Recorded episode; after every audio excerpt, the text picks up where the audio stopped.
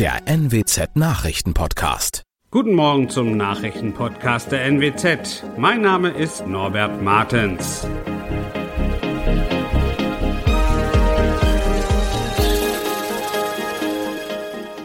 Und das sind unsere regionalen Nachrichten am Morgen. Große Schäden nach den drei Sturmtiefs im Nordwesten. Impfungen mit Novavax frühestens ab nächster Woche und in Oldenburg ist ein Pizzabote überfallen und ausgeraubt worden. Was war das für ein Unwetter? Drei Sturmtiefs haben den Nordwesten in den vergangenen Tagen heimgesucht und eine Spur der Verwüstung hinterlassen. Flächen wurden in Seenlandschaften verwandelt, Bäume knicken um und viele Gebäude wurden beschädigt. Die Versicherungen gehen davon aus, dass sie sehr hohe Summen bezahlen müssen. Das prognostizierte beispielsweise die ostfriesische Brandkasse. Und auch am Dienstag soll es mit den Sturmfluten weitergehen. Was die Sturmtiefs in den vergangenen Tagen angerichtet haben und wie die Aussichten sind, können Sie gesammelt in unserem Live-Ticker auf NWZ Online nachlesen. Der neue Corona-Impfstoff des Herstellers Novavax wird in Niedersachsens Kommunen frühestens ab kommender Woche zur Verfügung stehen. Das hat das Gesundheitsministerium am Montag mitgeteilt. Demnach geht die erste Lieferung voraussichtlich Ende dieser Woche an das Zentrallager des Bundes in Quakenbrück. Wann genau der Landesanteil von zunächst rund 140.000 Impfdosen von dort aus weiterverteilt wird, war noch unklar. Die Landesregierung setzt in das Mittel von Novavax große Hoffnungen, weil es sich anders als die bisherigen Präparate von BioNTech oder Moderna um einen Proteinimpfstoff handelt. Das soll insbesondere die noch nicht geimpften Fachkräfte im Pflege- und Gesundheitsbereich überzeugen, sich doch noch impfen zu lassen. Für sie gilt ab Mitte März eine Impfpflicht. Ein Pizzalieferant ist in Oldenburg überfallen und ausgeraubt worden. Das hat die Polizei am Montag mitgeteilt. Was war passiert? Am Sonntagabend rief jemand mit unterdrückter Nummer bei einem Oldenburger Restaurant an und bestellte eine Pizza zu einer Adresse im Wieselweg im Stadtteil Eversten. Als der Lieferant gegen 22.10 Uhr dort ankam, wurde er schon von einem Mann erwartet. Nach einem kurzen Gespräch bedrohte dieser den 34 Jahre alten Pizzaboten mit einer Waffe. Anschließend flüchtete der Täter mit der Geldbörse des Boten in Richtung Hunsmühler Straße. Zeugen werden gebeten, sich bei der Polizei zu melden. Das waren unsere Nachrichten aus der Region. Weitere aktuelle News aus dem Nordwesten finden Sie wie immer auf NWZ Online. So und Aktuelles aus Deutschland und der Welt hören Sie jetzt von unseren Kollegen aus Berlin. Vielen Dank und einen schönen guten Morgen. Ich bin Benjamin Kloß und das sind heute unsere Themen aus Deutschland und der Welt. Das Thema Russland und Ukraine droht immer weiter zu eskalieren. Ab heute gibt es wieder Geld vom Staat für Energieeffizienz und ein weltberühmtes Schaf feiert heute 25. Geburtstag. Der russische Präsident Wladimir Putin hat die beiden Regionen Luhansk und Donetsk im Osten der Ukraine als unabhängige Volksrepubliken anerkannt. Der Kreml-Chef unterzeichnete nach einem Antrag der Separatisten ein entsprechendes Dekret. Ulf Mauder berichtet. Putin hat vor der Anerkennung der Volksrepubliken noch Kanzler Scholz und Frankreichs Präsident Macron über seine Entscheidung informiert, wie der Kreml mitteilte. Zugleich machte die Führung hier in Moskau deutlich, dass Russland sich nun auf Sanktionen des Westens einstelle. Putin begründete seine Entscheidung damit, das Sterben der russischsprachigen Bevölkerung in der Ostukraine beenden zu wollen. Er unterzeichnete mit den Führern der sogenannten Volksrepubliken Donetsk und Luhansk Luhansk auch einen Beistandsvertrag. Damit könnten in der Ostukraine nun erstmals auch russische Soldaten stationiert werden. Die EU wird mit Sanktionen auf Russlands Entscheidung reagieren. Die Strafmaßnahmen sollen diejenigen treffen, die an der Handlung beteiligt seien, erklärten Kommissionspräsidentin Ursula von der Leyen und Ratspräsident Charles Michel am Abend. Sarah Geiserde berichtet aus Brüssel. EU-Kommissionschefin von der Leyen und EU-Ratspräsident Michel schreiben in ihrer Erklärung, die Anerkennung der beiden Separatistengebiete in der Ukraine ist ein eklatanter Verstoß gegen das Völkerrecht, die territoriale Integrität der Ukraine und die Vereinbarungen von Minsk. Die EU und ihre Partner werden geschlossen, entschlossen und bestimmt in Solidarität mit der Ukraine reagieren, erklären die beiden EU-Spitzen. Welche Sanktionen jetzt konkret verhängt werden, ist noch nicht bekannt. Es könnte sich um Vermögenssperren und EU-Einreiseverbote gegen Einzelpersonen handeln und um finanzielle und wirtschaftliche Sanktionen. Ab heute können wieder neue Anträge auf staatliche Zuschüsse für energieeffizientes Sanieren gestellt werden. Das Wirtschaftsministerium hatte diese Möglichkeit im Januar überraschend gestoppt, weil das Geld im Fördertopf ausging. Ina Heidemann berichtet. Für effiziente Gebäude werden 9,5 Milliarden Euro bereitgestellt. Die Förderbedingungen für Sanierungsmaßnahmen bleiben unverändert, sagt das Bundeswirtschaftsministerium. Mit der Bearbeitung der Altanträge, die bis zum vorläufigen Antragsstopp am 23. Januar eingegangen waren, hat die Förderbank KfW demnach schon angefangen. Wann auch neue Anträge für die Förderung von Neubauten gestellt werden können, muss noch geklärt werden. Die Ampelregierung will die Anforderungen für Energieeffizienz im Neubau bis 2025 auf das höchste Maß, genannt Effizienzhaus 40, anheben. Staunen, Unglauben und teilweise blankes Entsetzen. Am 22. Februar 1997, also vor genau 25 Jahren, sorgte eine Nachricht für heftige Reaktionen. Wissenschaftlern war es zum ersten Mal gelungen, ein ausgewachsenes Säugetier zu klonen. Das Schaf Dolly erlangte über Nacht weltweite Berühmtheit.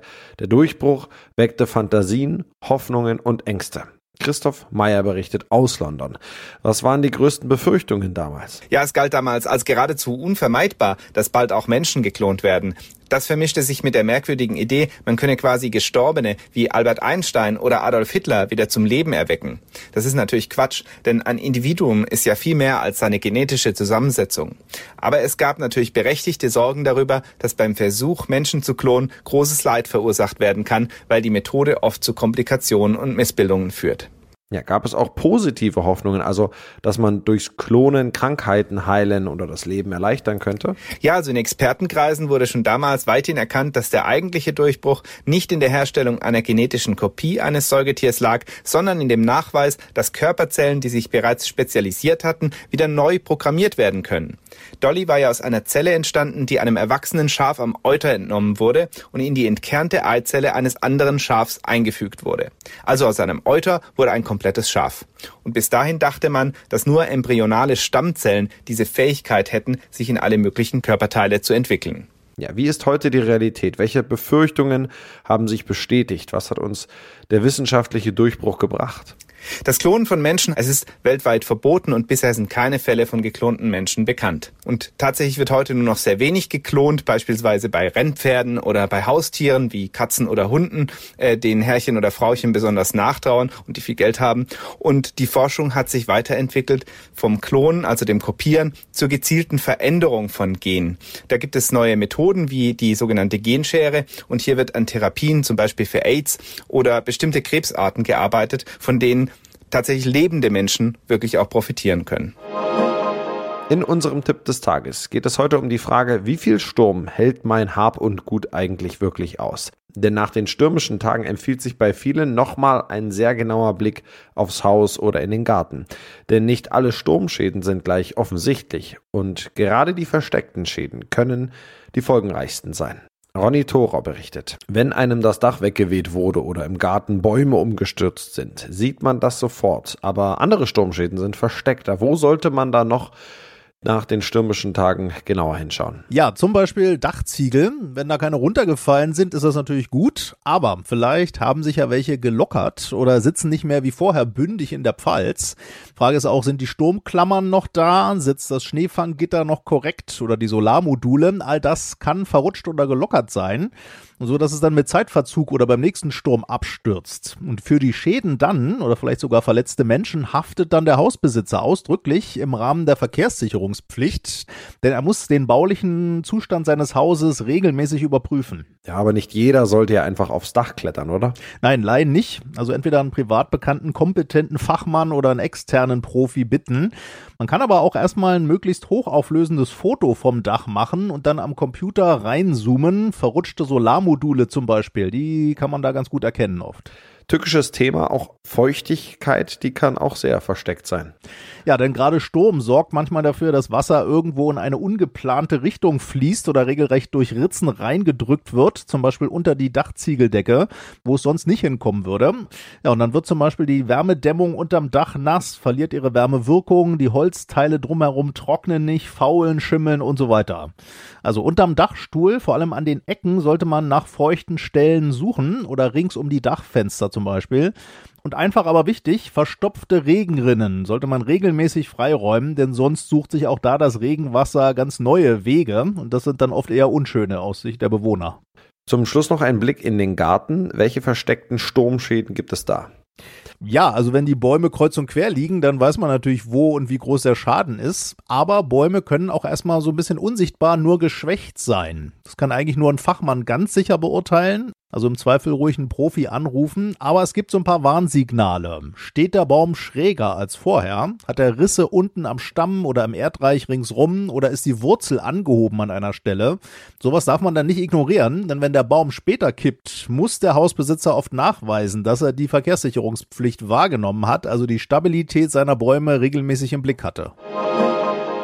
Und das noch heute an diesem Dienstag dreht sich wirklich alles um die Zahl 2. Wir haben den zweiten Tag der Woche und wir haben zum zweiten Mal im Februar den zweiten Monat des Jahres 2022 einen Schnapszahltag. Nach dem 2.2.2022 steht heute der 22.2.2022 auf dem Kalender. Gibt es da heute den zweiten großen Ansturm auf die Standesämter, Ronny Thorer berichtet. Sind alle Hochzeitstermine belegt heute? Ja, wir haben mal so ein bisschen deutschlandweit rumgefragt und die Antworten der Standesämter gehen von kein besonderer Ansturm hier bis es gibt ein paar mehr Anmeldungen, aber vielerorts sind wirklich noch Termine frei sogar. Der Februar ist nun mal einfach kein besonders beliebter Hochzeitsmonat. Was aber auffällt, der 22.2. heute ist in vielen Gegenden beliebter als der zweite, zweite neulich. Grund könnte sein, dass der 22.02.2022 nicht nur voller Zweien ist, sondern sogar ein sogenanntes Palindrom. Also die Zahlenfolge liest sich von hinten genauso wie von vorn. Ja, wie oft ist sowas? Ja, das gab es schon letztes Jahr am 12.02.2021, aber der nächste Palindromtag, der ist erst wieder 2030, am 3. Februar dann. Also wer sowas mag, der hat jetzt erstmal die letzte Chance. Und generell übrigens sind das ganze Jahr jetzt die 22. der Monate beliebt als Hochzeitsdatum, aber in den wärmeren Monaten eben deutlich mehr. Wobei zu viel Zahlenarithmetik ja gar nicht so empfehlenswert ist, sagen Beziehungsexperten. Ja, ganz klar. Fünf bis sechsfach höher ist das Scheidungsrisiko wohl bei Leuten, die extra an besonderen Daten und auch sonst mit sehr viel pompöser Inszenierung heiraten. Erst recht, wenn sie dabei auch noch so ein bisschen in Hektik verfallen, nach dem Motto, oh, der Palindromtag nähert sich, wir müssen noch schnell. Beziehungsexpertin Felicitas Heine. Also jetzt oder nie, obwohl man es oder einer der beiden insgeheim vielleicht noch gar nicht so sehr möchte. Aber wenn man schon auf Zahlen und auf ein bestimmtes Datum setzen will, dann empfehlen Experten zumindest Zahlen zu nehmen, mit denen ein Paar was ganz Persönliches verbindet. Ja, das war's von mir. Ich bin Benjamin Kloß und wünsche Ihnen noch einen schönen 22.02.2022. Bis morgen.